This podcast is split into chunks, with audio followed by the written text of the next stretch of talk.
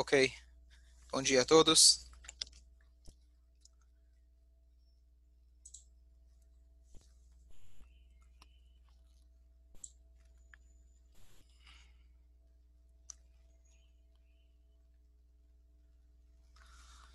Ok, dá para me ver? Tranquilo? Ok, muito bom. Bom dia a todos. A gente está fazendo um shiur aqui nesse nas, nas terças e quintas de manhã sobre tefilá. Até agora a gente falou sobre, na verdade, a gente falou sobre a introdução da tefilá. Agora vamos começar então a falar sobre a amidá, que essa era a nossa ideia. Então, resumindo o que a gente tinha falado antes, é de que rezar para Deus é uma mitzvah da Torá. A gente fala todos os dias no Shema Israel, o Leovdo Bechol Levavchem. Sirva a Deus com todo seu coração. Sirva a Deus com o coração. É uma coisa muito vaga. Servir a Deus com o coração é coisa de judeu cardíaco, que gosta do judaísmo de coração. Então, o que, que significa servir a Deus com o coração? Isso significa, na verdade, diz nossos sábios, o trabalho, um exercício diário do coração, que isso é a tefilá. Originalmente era suficiente a pessoa virar para Deus num momento de empolgação, num momento de dificuldade, ele virava e pedia para Deus, agradecia, louvava. Essa era a reza antiga. E no início da reconstrução do segundo templo, foi instituído por um grupo de 120 sábios, chamados Anshei Knesset Agdolah, os membros da grande reunião, da grande sinagoga, e eles instituíram o texto que nós hoje conhecemos como Amidá. Originalmente, Amidá tinha 18 brachot, por isso se chama no hebraico Shmona Esre, e muitos anos depois, mais de 500 anos depois, foi instituída uma décima nona, como a gente vai explicar depois. Muito bom.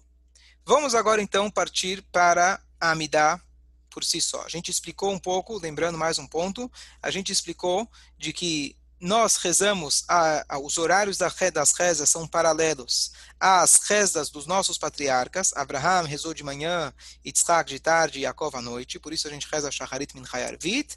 E também tem um paralelo com os sacrifícios. De manhã se fazia um sacrifício, de tarde também, e à noite se queimava as gorduras dos sacrifícios, que é correspondente à reza do Arvit. Quando a gente fala reza, reza originalmente é a Amidah. O resto não é resto, é tão importante, é muito importante, mas foi acrescentado depois. Como um preparo para a gente poder se concentrar na Amidá. A gente explicou na última aula por que a gente pede na Tfilá. O núcleo da Tfilá é pedidos. Então, isso quem estava na última aula, senão eu posso, Blineder, mandar a gravação da última aula. Muito bom. Vamos agora começar, então, a primeira frase da Amidá. Nós damos três passos para trás três passos para frente. Qual que é a ideia? A ideia é a gente se posicionar nesse momento como que nós estamos na frente de um rei. As pessoas perguntam, Rabino, pode rezar de chinelo? Pode rezar de bermuda? E de pijama? Então, sem entrar agora nos meandros, detalhes da Allahá, a regra básica é o seguinte: você vai para uma reunião de trabalho, para não falar que você está indo se encontrar com o presidente, ou na verdade com o rei do mundo. Você iria se vestir dessa forma, sim ou não? Usa isso como critério e aí você decide como que você vai se vestir. Tem detalhes na Allahá, não vou entrar agora, mas esse é o, o, o, espírito da coisa.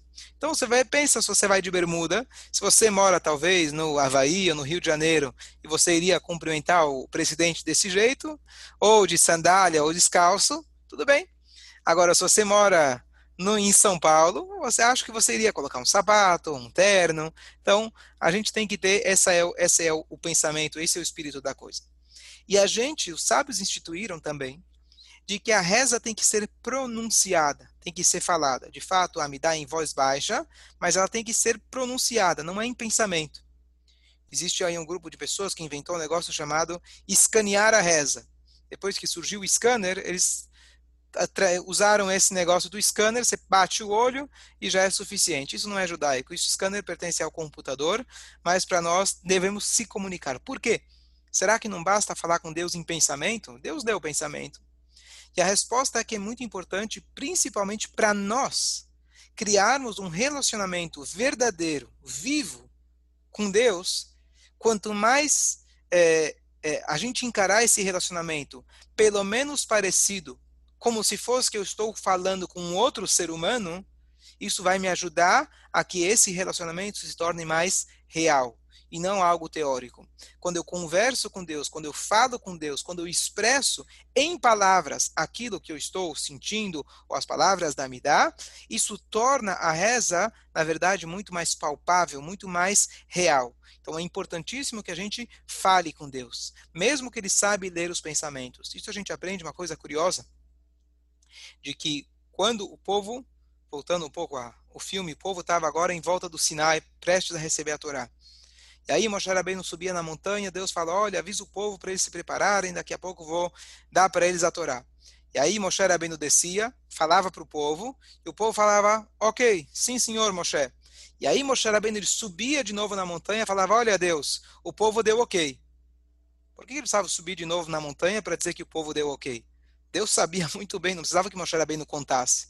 Mas se Deus te mandou nessa missão, vai e fale para o povo, ele tinha o, a educação mínima de voltar para Deus e dar o, a, o reporte do que, que aconteceu. Então, assim também, quando a gente vai falar com Deus, não basta a gente pensar, não, Deus está vendo tudo. Talvez não preciso nem pensar, Deus sabe meus problemas. Então não preciso nem pensar nos problemas, deixa ele resolver. Não. Deus, ele cria as situações para que a gente recorra a ele e recorrer a ele de uma forma mais real possível. Claro, Deus é invisível, Deus é acima de qualquer limitação, mas nós devemos criar esse relacionamento. E para criar esse relacionamento, nós precisamos falar, número um. E assim também quando a gente inicia a Amidá. Nós damos três passos, passos para trás, três passos para frente. Qual que é a ideia? Os passos para trás, na verdade, eles possibilitam para que a gente dê os passos para frente. Ou seja, o ideal, a, a ideia é dar os passos para frente. Os passos para trás é só para você poder dar os para frente. Qual que é os passos para frente? Eu estou agora andando em direção a. Não estou pegando e simplesmente começando a falar com o rei. Eu estou indo em direção a ele. Eu tenho um respeito por esse momento fazer, bom, mas para que precisa? Eu sei que Deus está em todo lugar. Não. Esses movimentos que nós fazemos durante a tefilá, tal como a gente falou que é importante a pessoa falar a tefilá, pronunciar, isso torna a reza mais real. Você se curvar, você dar os passos para frente, isso tudo vem criar para nós um verdadeiro sentimento de que de fato estamos na frente, pelo menos na frente de um rei, de ser um ser humano de carne e osso. Se a gente tiver essa reverência, isso já é até um nível super elevado. Só para concluir esse primeiro pensamento, um grande sábio da época do Talmud, Rabbi Yohanan ben Zakkai, quando ele estava no seu leito de morte, ele era um grande líder do povo de Israel, os alunos chegaram e perguntaram, Rabino, deixa um legado para a gente, deixa para a gente uma mensagem para a eternidade ele falou o seguinte: Queridos alunos, caros alunos, tomara que vocês tenham medo de Deus, ou reverência a Deus, igual a um rei, igual a um ser humano. Os alunos ficaram meio decepcionados, Rabino, é isso que você espera da gente? Tantos anos de estudo, tantos anos de elevação espiritual, você quer que a gente tema a Deus igual a um ser humano? Não é uma, não está denigrindo o valor de Deus? Ele falou não. Tomara vocês consigam isso. Então imagina, muitas vezes a gente toma atitudes pensando que ninguém está vendo. Mas em público você não vai fazer isso. Eu sempre falo para meus filhos. Aí eles falam, mas eu não sabia que isso era falta de educação. Aí eu pergunto, você falaria assim com um professor na escola? Você falaria assim com uma pessoa conhecida, mas de forma pública? Fala, não. Então eu falo, olha, tenha isso como critério, aí você vai saber o que, que é ser educado ou o que é não ser, o que, o que não é ser educado. Então, muitas vezes a gente, de forma pública, a gente tem um certo respeito, uma certa etiqueta. Já em casa, a gente se sente à vontade. Então, Rabi Yohanan falou: tomara que vocês tenham esse respeito para Deus igual que vocês têm perante as pessoas. Se você conseguir adquirir um senso de respeito, de reverência para Hashem, que quando você vai na reza, você se posiciona pelo menos como está falando na frente de um, não temos rei hoje, mas na frente de um presidente, na frente de alguém que tem um poder realmente, pelo menos na, né, nesse mundo físico, parece que ele tem poder, se coloca assim perante Deus, você já está num nível super bom. Essa foi a exigência de um rabino, estou falando aqui na época do Talmud, dois mil anos atrás. ele já falou que esse nível já é suficiente. Então, essa é a explicação dos movimentos que nós fazemos durante a reza. A gente se curva no modim, a gente dá os três passos para frente, os três passos para trás. A ideia de tudo isso é que tudo isso não seja, às vezes, uma, uma demagogia, uma imaginação. Às vezes a gente reza, parece, né, você aperta o piloto automático. Igual você sai da tua casa, viaja até o trabalho, uma hora e meia de, no trânsito, depois você para e pensa, como eu cheguei até aqui? Você nem lembra, foi no piloto automático completamente. Estava pensando, escutando o shiur no meio do caminho, cuidado para não bater, mas foi no automático. Às vezes a pessoa terminou a reza, acabou e fala, peraí, nem lembro o que eu rezei. Eu nem sei se eu falei Urosh Chodesh ou não falei. Por quê? Porque foi no automático. Então, tomara que a gente pudesse se concentrar na reza, ter essa mentalização na hora da reza, pelo menos quando você vai ter uma, vamos comparar com uma reunião importante de trabalho. Esse é o primeiro ponto. Dúvidas? Comentários? É uma pergunta, Rabino.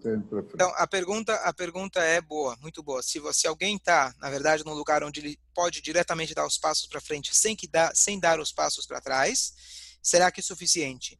É, ao pé da letra da lei é suficiente, mas existe um conceito de preparo.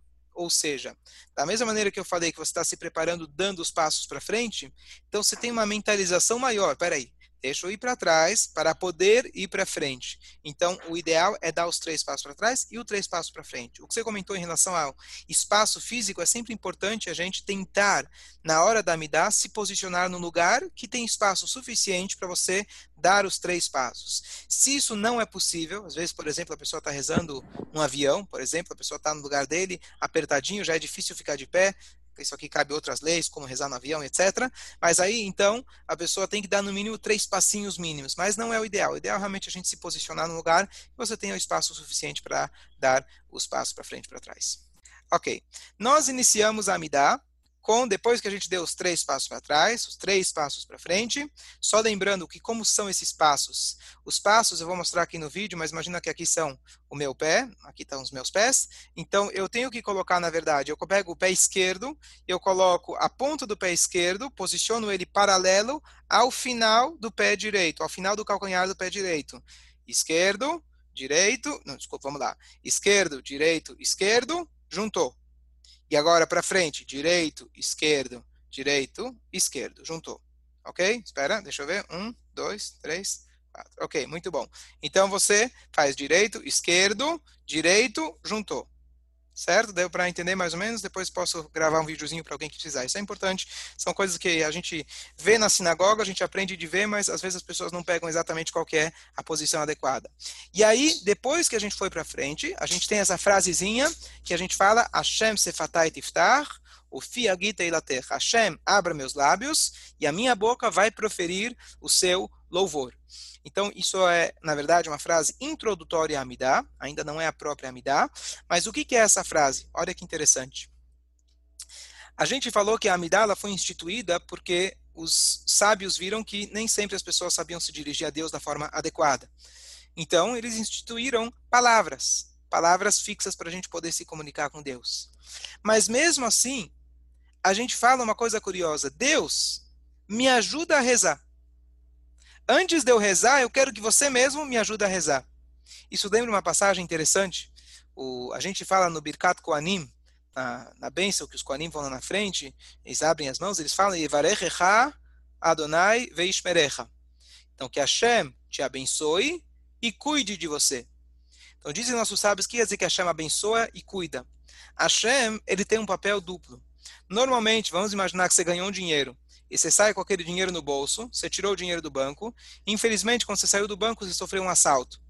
Não adianta agora você voltar para o banco e falar, me paga, a não ser que você pagou um seguro extra. Mas o banco não tem nada a ver, você tirou o dinheiro, agora o problema é teu.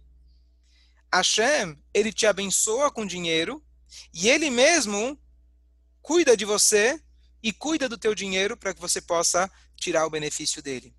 Então, a mesma coisa, usando esse paralelo, Hashem é aquele que escuta as nossas bênçãos. Mas além dele ter a posição de receptor das bênçãos, aquele que vai escutar os nossos louvores, ele mesmo é aquele que nos possibilita rezar.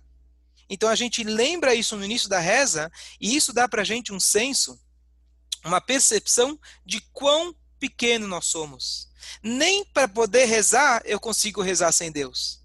Então eu estou agradecendo a Deus. Obrigado, Deus, que eu tenho os lábios. Obrigado que eu posso te agradecer e obrigado que eu posso te pedir.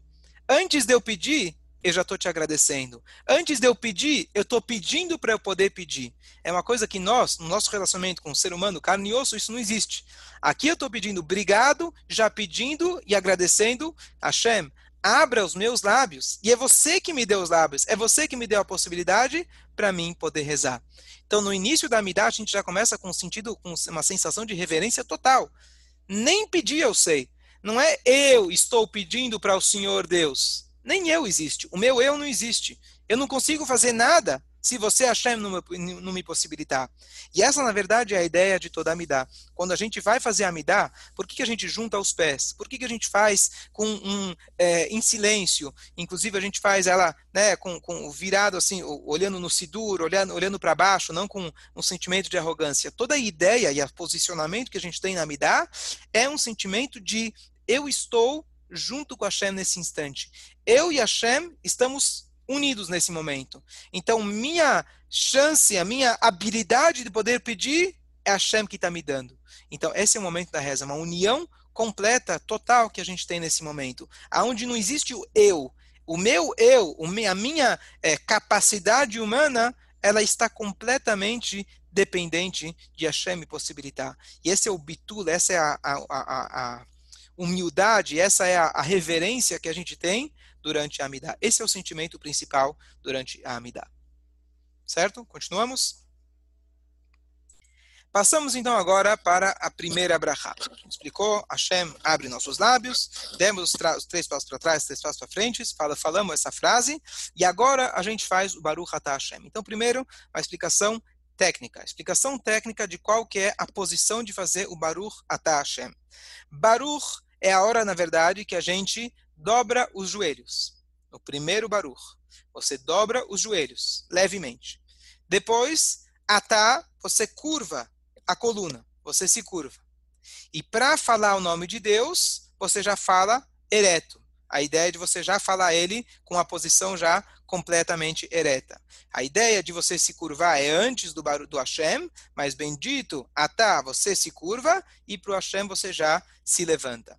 É, se quiser depois eu posso também, se alguém precisar, mais detalhes eu gravo, mostro como que é, mas essa é a maneira da gente fazer. A gente tem cinco momentos durante a reza que a gente se curva, é, normalmente é desse jeito do Baruch Hashem, com exceção do Modim e do Ose Shalom, a gente vai ver depois. Mas essa é a primeira brachá da Amidah, a gente primeiro, Baruch Atah Hashem. Ok.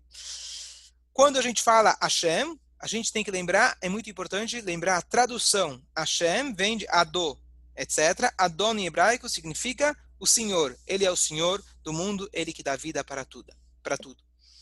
E agora a gente vai para essa primeira brachá, que o título dessa brachá é Avot, patriarcas.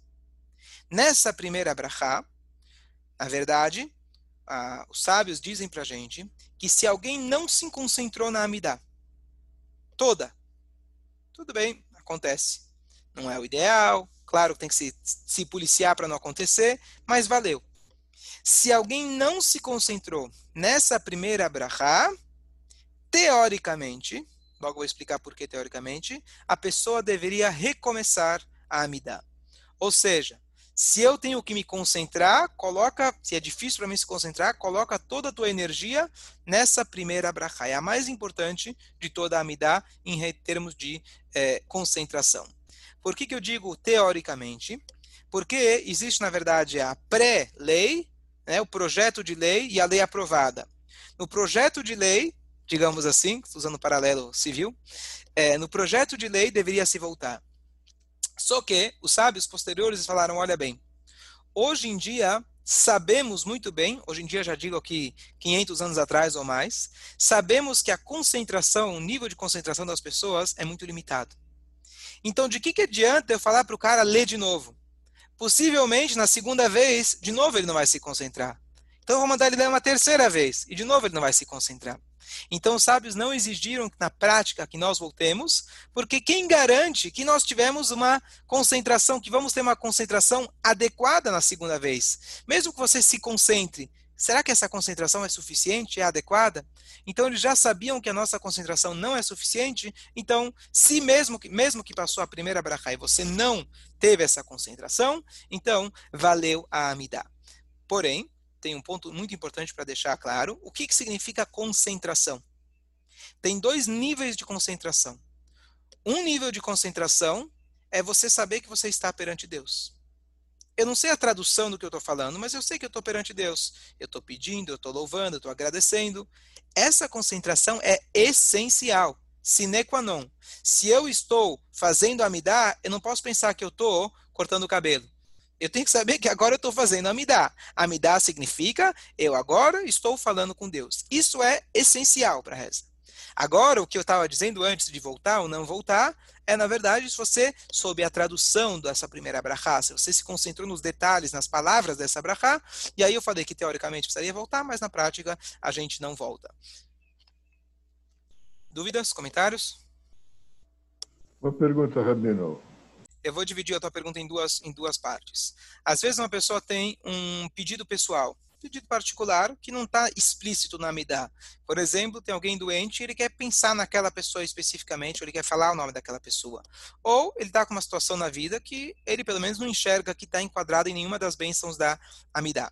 Pergunta número um. A sua pergunta número dois seria: será que ele pode fazer uma Amidá a mais? Será que eu posso chegar e falar, bom, eu quero, hoje eu quero caprichar, vou fazer duas Amidot. Então vamos uma coisa por vez. De maneira geral, se eu tenho um pedido particular, eu posso, durante a Amidá, pensar ou até falar. Quando? Então, se eu tenho, eu tenho que saber, na verdade, onde cabe essa brachá. Então, por exemplo, se é um pedido de saúde, eu devo, antes do final da brachá, do refaendo, por exemplo, antes das palavras que elas vão concluir a, a, a, a brachá, Vou explicar rapidamente, depois a gente elabora mais. Mas a estrutura de cada bênção é: você faz o pedido, e antes de concluir o Baruch você dá uma resumidinha. Kikel Shomeat Filot Vedachnuimatah. Kikel Melech Rofeineman. Pois você, Hashem, é aquele que cura. Pois você, Hashem, é aquele que perdoa. Pois você, Hashem. Antes desse que, é o momento que você faz esse pedido particular. Alguns falam, e não tem problema falar, então você fala, por exemplo, o nome do doente com o nome da mãe ou você pensa. Tem alguns que preferem pensar para não agregar palavras naquilo que os sábios estipularam. Agora, se o teu pedido não se enquadra em nenhuma delas, então tem uma brachá que ela é a coringa, serve para tudo. Aquela brachá do Shomea Tefillah, Shma Koleinu Hashem Elokeinu. Qual que é a tradução? Escute nossa voz, Hashem, nosso Deus. Escutar nossa voz significa um pedido geral. Que atá, shomeat filat kopek. Que você, Hashem, que escuta as tefilot. Então, antes do que atá, shomeat filat, você pode fazer esse pedido teu particular, se não se enquadrar em nenhuma outra brachá. Você pode ir em pensamento, ou você pode até falar, olha, Hashem, estou precisando de A, B, C, por favor, me ajuda, etc melhor em pensamento para não acabar, na verdade, encalhando a nossa reza, digamos assim, para a gente não agregar palavras na, é, no texto da Amidá. Agora, o que você está dizendo é uma outra pergunta que ela abrange, que é o seguinte. Antigamente, na época do Beit HaMikdash, que hoje nossas rezas elas são paralelas, como a gente falou, aos Korbanot, existia um tipo de sacrifício, que era o sacrifício diário, da manhã e da tarde, que era o Tamid, mas existia também se uma pessoa, igual que alguém vai na sinagoga e fala, olha, eu quero dar uma eu quero dar 20 rai, ótimo. Então isso é espontâneo. Então também havia um sacrifício espontâneo, que esse sacrifício se chamava o sacrifício... É, é, fugiu agora a palavra, daqui a pouco eu, daqui a pouco eu lembro. É um sacrifício extra, um sacrifício de... É, é, é de agradecimento, não, não é agradecimento, bom, fugiu agora a palavra, um, um, um, um sacrifício espontâneo que a pessoa dava. Então, é tem, acha? É, mas não é Musaf, tem outro nome, esqueci o nome. É... Bom, daqui a pouco eu lembro. E aí, então, o que acontece? Então, teoricamente, hoje, a gente também pode fazer essa, esse, é, uma amidá a mais. Se eu quiser rezar uma amidá a mais, eu posso, porque da mesma maneira que eu fazia um sacrifício a mais. Tem dois poréns. Porém, número um, é de que isso não pode ser feito um Shabbat e Yom Tov. Shabbat e Yom Tov, matar um animal é proibido. Só é permitido para o serviço do sacrifício. Então, só é permitido para aqueles sacrifícios essenciais do dia. Se eu quero dar um presente extra para Deus, eu não poderia fazer ele no Shabbat ou Yom Tov, porque eu poderia empurrar ele para fazer no domingo ou na véspera, etc. Então eu não posso estar tá matando um animal sem a necessidade absoluta. Então, paralelo a isso, hoje em dia não faço uma amidá a mais no Shabbat e no Yom Tov. Agora, eu preciso me lembrar exatamente os detalhes da Allahá. Se eu não me engano, depois eu vou conferir Brineder, é, a ideia de você fazer isso durante a semana não é aconselhável. É melhor você se concentrar mais na mesma Amidá do que você colocar uma Amidá a mais. Não é proibido, mas não, é, não se deve, não é o, o conselho geral para pessoas fazerem. Esclareceu? Ok, muito bom. Obrigado. Continuando, vamos agora, rapidamente, alguns minutos, analisar essa primeira brachá. Pelo menos vamos pegar um ponto dela. Tem bastante coisa que falar sobre ela, especialmente que é essa brachá que a gente tem que se concentrar. Então, essa brachá, ela começa, Baruch atah Hashem, Elokeinu velokei avoteinu, nosso Deus e Deus nossos patriarcas, Elokei Abraham, Elokei Yitzhak, Velokei Yaakov. Deus de Abraham, Deus de Yitzhak e Deus de Yaakov. Duas perguntas. O que vem primeiro? Os nossos patriarcas ou nós? Pergunta número dois. Por que, que eu não digo Elokei Abraham, Yitzhak e Yaakov? O Deus de Abraham, Yitzhak e Yaakov. Ou melhor ainda, Elokei Avot o Deus dos nossos patriarcas. Todo mundo sabe que é Abraham, Yitzhak e Yaakov. Por que eu faço questão de falar Abraham, Yitzhak e Yaakov? E ainda eu repito o nome de Deus. Deus de Abraham, Deus de Yitzhak, Deus de Yaakov. É uma redundância, aparentemente. Então eu começo Eloquei no meu Deus, depois Deus de nossos pais. Por que, que eu começo com meu? Deveria começar com a hierarquia e com a cronologia. Pergunta número um. E pergunta número dois, por que a repetição? E essa a resposta para as duas perguntas é a mesma. O que significa rezar? Então, a reza tem dois aspectos. Por um lado, nós pegamos um texto que foi pré-estipulado por sábios da antiguidade. Então, muita gente vai pensar: bom, o que, que eu estou fazendo aqui? Eu sou um robozinho, eu sou um soldadinho. Deus mandou, eu faço. É para rezar, eu rezo. É para colocar tefilim, eu coloco. Muito bom ótimo. É importantíssimo que a gente tenha esse, esse, essa, essa sensação de aceitação, fazer o que tem que fazer. Porém, a reza não basta a pessoa rezar porque Deus mandou. Porque conceito de reza é o quê? Eu me conectar com Deus. Tefilá significa conexão. Então, a ideia das mitzvot em geral é o quê? Fazer o que Deus mandou. Ponto. Depois cada uma tem a sua kavaná, cada uma tem o seu significado e assim por diante. Mas em mitzvot em geral são ordens. Mitzvah é ordem. Tefilá é conexão. Tefilá significa que eu, eu, a minha personalidade, a minha maneira de enxergar, quero me conectar a Deus. Então, se eu faço, eu rezo só porque Deus mandou, então é parecido com alguém faz o seguinte: é, o pai chega, na verdade, na em casa e ele fala: Olha, meu aniversário está chegando, gente. Prestem bem atenção. Eu espero de vocês uma festa surpresa. Festa surpresa não tem sentido o pai mandar. Se o pai mandou, já não é festa surpresa. A ideia de uma festa surpresa é você surpreende o seu pai. Poxa, ele não estava esperando e você foi lá e mostrou um carinho especial por ele. Então, você fazer a reza porque Deus mandou apenas, você perdeu o intuito da reza com certeza você tem essa reverência. Esse é o início da reza, esse é o ponto básico da reza. Eu faço porque Deus mandou, é uma mitzvah. Mas qual que é a mitzvah? Deu fazer a festa surpresa. Deu me conectar com Deus. Então, se eu não encontrar nas palavras que já foram pré-estipuladas um relacionamento particular da minha vida, do meu ser, da minha personalidade com Deus, eu perdi, na verdade, o intuito principal da reza, que é a minha conexão particular com Deus. Então, por isso, na verdade, a gente fala primeiro Eloqueinu, ele é nosso Deus. Depois eu falo Deus nossos antepassados. O que, que significa Deus dos antepassados? O Deus de Abraham, entre aspas, não era o mesmo Deus do que Yitzhak. Explico. Deus nos livre de dizer que são dois deuses, é o mesmo Deus. Mas o relacionamento que Abraham descobriu com Deus, por exemplo, era da sua forma. Abraham era uma pessoa de reza, de bondade, e ele praticava isso no seu dia a dia. A forma dele encontrar Deus é diferente da forma que Yitzhak se encontrava com Deus. O nosso relacionamento com Deus tem que ser particular, tem que ser individual. Cada um tem que encontrar Deus na sua vida. Contanto, lembrando que a gente sempre tem que lembrar que Deus é em primeiro lugar, no sentido que não é eu vou decidir nos meus critérios como eu vou encontrar Deus. Não.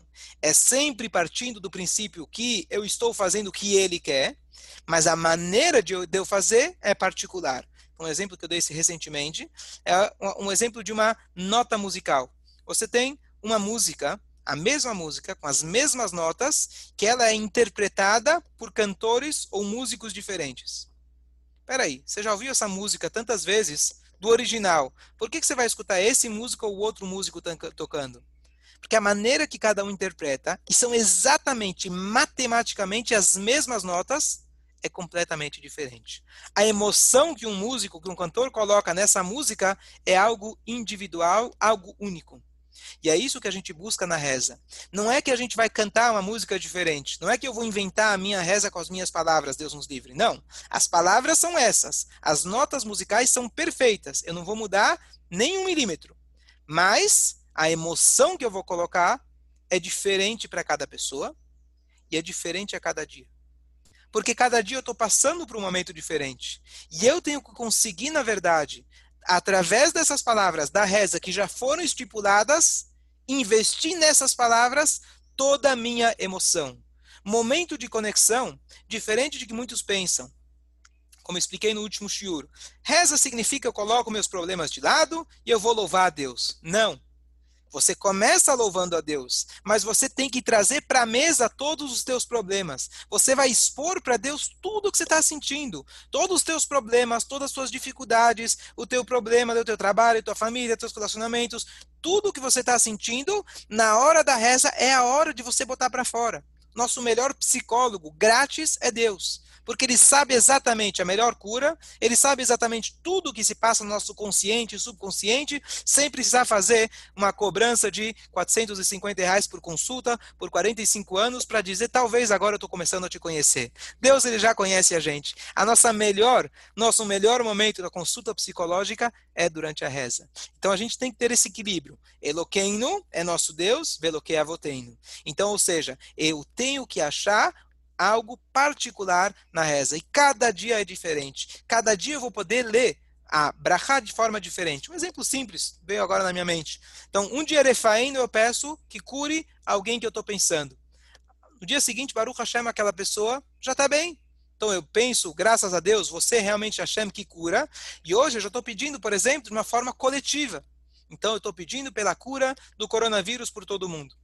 Amanhã eu posso me concentrar que essa cura, eu não estou pedindo uma cura física, porque eu já entendi que, na verdade, a cura física, ela vem do espírito. Então, eu estou pedindo a Deus uma cura espiritual para nós. A gente quer uma cura coletiva, que seja Mashiach, que seja uma conscientização geral de Deus e assim por diante.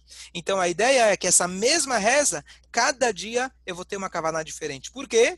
porque cada dia eu passo por situações diferentes. E por isso a Amidá fala, Eloqueino, meu Deus, o judaísmo tem que ser individualizado sem comprometer as notas musicais, sem mudar nenhuma letra, mas tem que ser algo que a gente encontra um relacionamento individual com Deus. E assim a gente continua dizendo, sabe como eu sei disso? Porque Eloquei, Abraham. Abraham tinha um relacionamento com Deus. Eloquei, Yitzhak, Yitzhak tinha outro. Yaakov, um outro relacionamento completamente diferente. Apesar que Abraham era um jeito, Isaac não aprendeu do pai. Claro que ele aprendeu os conceitos do pai, mas ele desenvolveu isso da forma particular dele. E assim também o Yaakov. E esse é o exemplo para a gente, e esse é o conceito geral da reza. Então, resumindo o que a gente falou hoje, para a gente poder rezar, a gente precisa que Deus nos permita rezar. Dando para a gente aquele sentimento de que, para a gente poder comunicar com Deus, eu preciso dele. Ou seja, eu não sou nada. Eu estou aqui para falar com Deus, porque eu e Deus somos uma única coisa. Eu falo isso com toda reverência, com os pés juntos, com a cabeça inclinada, com um sentimento total de reverência, tal como eu me curvo na, nas cinco vezes que a gente começou a explicar. E segundo lugar, eu tenho essa reverência, mas Deus espera que eu encontre um relacionamento particular na minha vida e cada dia isso vai mudando um relacionamento particular com Deus, e a gente espera não só que vai mudando, mas que a cada dia o nosso relacionamento com Deus, ele vai crescendo e se tornando cada vez mais profundo e mais elevado. Aqui eu concluo. Quem quiser perguntas, comentários. Bom dia, Rabino Chico. Muito, muito bem lembrado. São dois assuntos diferentes, mas quando alguém perde, por exemplo, Shacharit, aí ele vai lá e reza Mincha duas vezes. Então não é um presente, sim, ele está, na verdade, recuperando. Perfeito. Bem lembrado. Não, isso pode ser feito inclusive no Shabat. Isso não tem problema. O que não pode é uma a mais. Aqui eu estou, na verdade, recuperando. Eu vou, eu vou, então, eu vou explicar. Quando eu falei que quando a pessoa perde, ele recupera na próxima a reza, eu falei no início da, do shiur que quando a gente fala reza, se refere a amidá especificamente. Porque, por ah. exemplo, no Arvit, a, o Amari Varavim, o Barehu, o Gal Israel, tudo isso, eles são, na verdade, acréscimos e são até, inclusive, chamados de rezas preparatórias para o Shema e rezas após o Shema. Então, não é a própria reza. Quando eu falo reza, assim, no sentido popular, reza é tudo. Reza de Arvit, reza de Mincha. Mas quando a gente perde alguma coisa, eu não vou, por exemplo, se eu perdi Minha, eu não vou fazer o Ashrei de novo. Eu só vou, eu, eu vou até explicar como que se faz. Eu vou chegar no Arvit, eu faço o Arvit é, é, até depois da Amidá, e aí, depois que eu acabei a Amidá, eu preciso esperar alguns segundos para poder dar uma diferença entre as duas. Espero alguns segundos, aí eu volto e eu faço mais uma Amidá de Arvit, e aí essa de Arvit, ela está compensando pela de Minha. E aqui tem um ponto muito curioso, que vamos dizer que eu perdi na sexta-feira à tarde, era Shabbat, etc, véspera de Shabbat, eu me atrasei na sinagoga e cheguei lá, já tinha sido o pôr do sol, não tinha mais como rezar o Minha. Então, apesar de que o Minha que eu perdi era o Minha de um dia comum, o Arvit que eu vou fazer duas vezes é o Arvit de Shabbat. Então, a, a, a, o texto da reza que eu perdi e o texto que eu estou recuperando são diferentes porque agora eu estou falando duas amidot de Shabat, fazendo alusão ao Shabat, não estou fazendo aquelas 18 brachot, são 7 brachot, mas não tem problema. Eu estou agora recuperando no Shabat o que eu perdi durante a semana. E a mesma coisa o contrário. Se eu perdi, por exemplo, o Mincha da tarde do Shabat, que ele tem 7 brachot, e eu me lembrei no Arvit pós-Shabat, então eu vou fazer duas vezes o Arvit do pós-Shabat. Então eu preciso pegar o momento que eu estou para recuperar aquilo que eu perdi em outro momento. Mas eu posso só fazer a midá desse momento que eu estou agora. Rabino, mas quando eu. Mas mais um ponto curioso, já que a gente entrou nesse assunto, é importante deixar claro, é o seguinte: vamos dizer que eu perdi Shacharit, perdi a midá da manhã. Aí Minha, eu esqueci que eu tinha perdido da manhã. Hum. Aí quando chegou já à noite, eu lembrei, poxa, eu tinha deixado de fazer o Shacharit. Será que agora eu posso fazer o Arvit duas vezes? Não. A regra de compensar é só na reza imediatamente seguinte. Eu não posso, duas rezas para frente, eu compensar. Ok, primeira coisa, me lembro, lembrei agora o nome da tefilá, quando a gente quer dar um presente, chama tefilat nedavá. Korban nedavá, tefilat nedavá, esse é o nome. Ok, em relação à tua pergunta, se a gente está na frente de um pai, teoricamente a gente está num pai, a gente fica mais à vontade em casa. Então, quão importante é isso de eu estar tá engravatado ou, eventualmente, eu estou vestido, mas não estou, estou com uma roupa mais light, digamos assim. Então, assim, é, duas coisas que eu vou te colocar.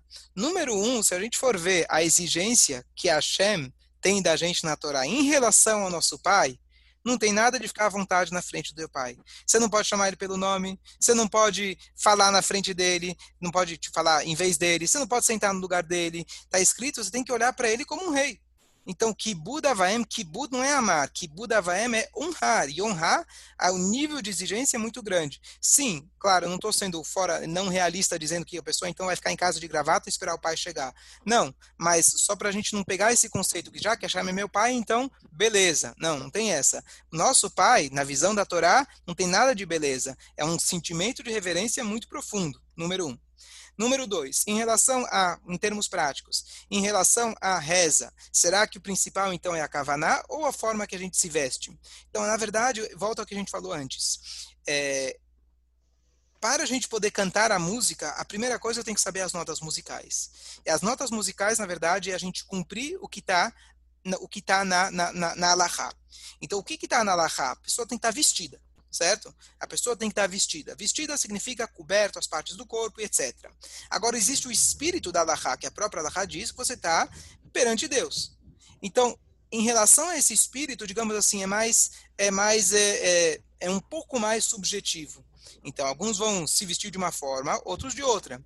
Mas o que eu te diria em termos práticos é o seguinte: dizer que é, o mais importante é a kavaná, isso não é uma não é uma visão judaica. Ah, mais importante é o que eu penso. Então fica é, lembra muito aquele espírito. Bom, então o importante é meus meus sentimentos, como eu falei no início, o judeu cardíaco. Não, nós temos que seguir à risca o que está escrito na Lachá. Agora, é, em termos práticos, fazer, bom, mas eu não, não visto terno, terno, camisa, gravata toda hora, não, não é assim que eu vou, não é prático para mim. Então aí a gente volta para um conceito básico do nosso crescimento espiritual. Nosso crescimento espiritual tem que ser constante e gradual. Então, Bom, se hoje, Baruch Hashem, já consigo rezar, ótimo. Eh, se antes eu usava uma bermuda, agora eu já uso uma calça, ótimo. Se antes eu usava estampado, agora eu estou tirando a estampa, melhor. E assim a gente tem que buscar cada vez crescer mais. Sim, o ideal, onde colocar assim o, o, o, o, ápice, o ideal é a gente rezar engravatado. Não digo literalmente gravata, mas a gente rezar com é, paletó, rezar com. tem toda a vestimenta que você deve já ter visto várias vezes. Então, sim, isso não é uma invenção, isso realmente é a maneira ideal. Mas cada um, com seu crescimento gradual no judaísmo, tem que tentar buscando o seu melhor. Para alguns, isso vai ser uma coisa super fácil, para outros, tem outras coisas que são fáceis. E assim, isso entra no conceito geral do nosso crescimento é, é, do judaísmo. Tem mais uma pergunta, Rabino? Só um segundo.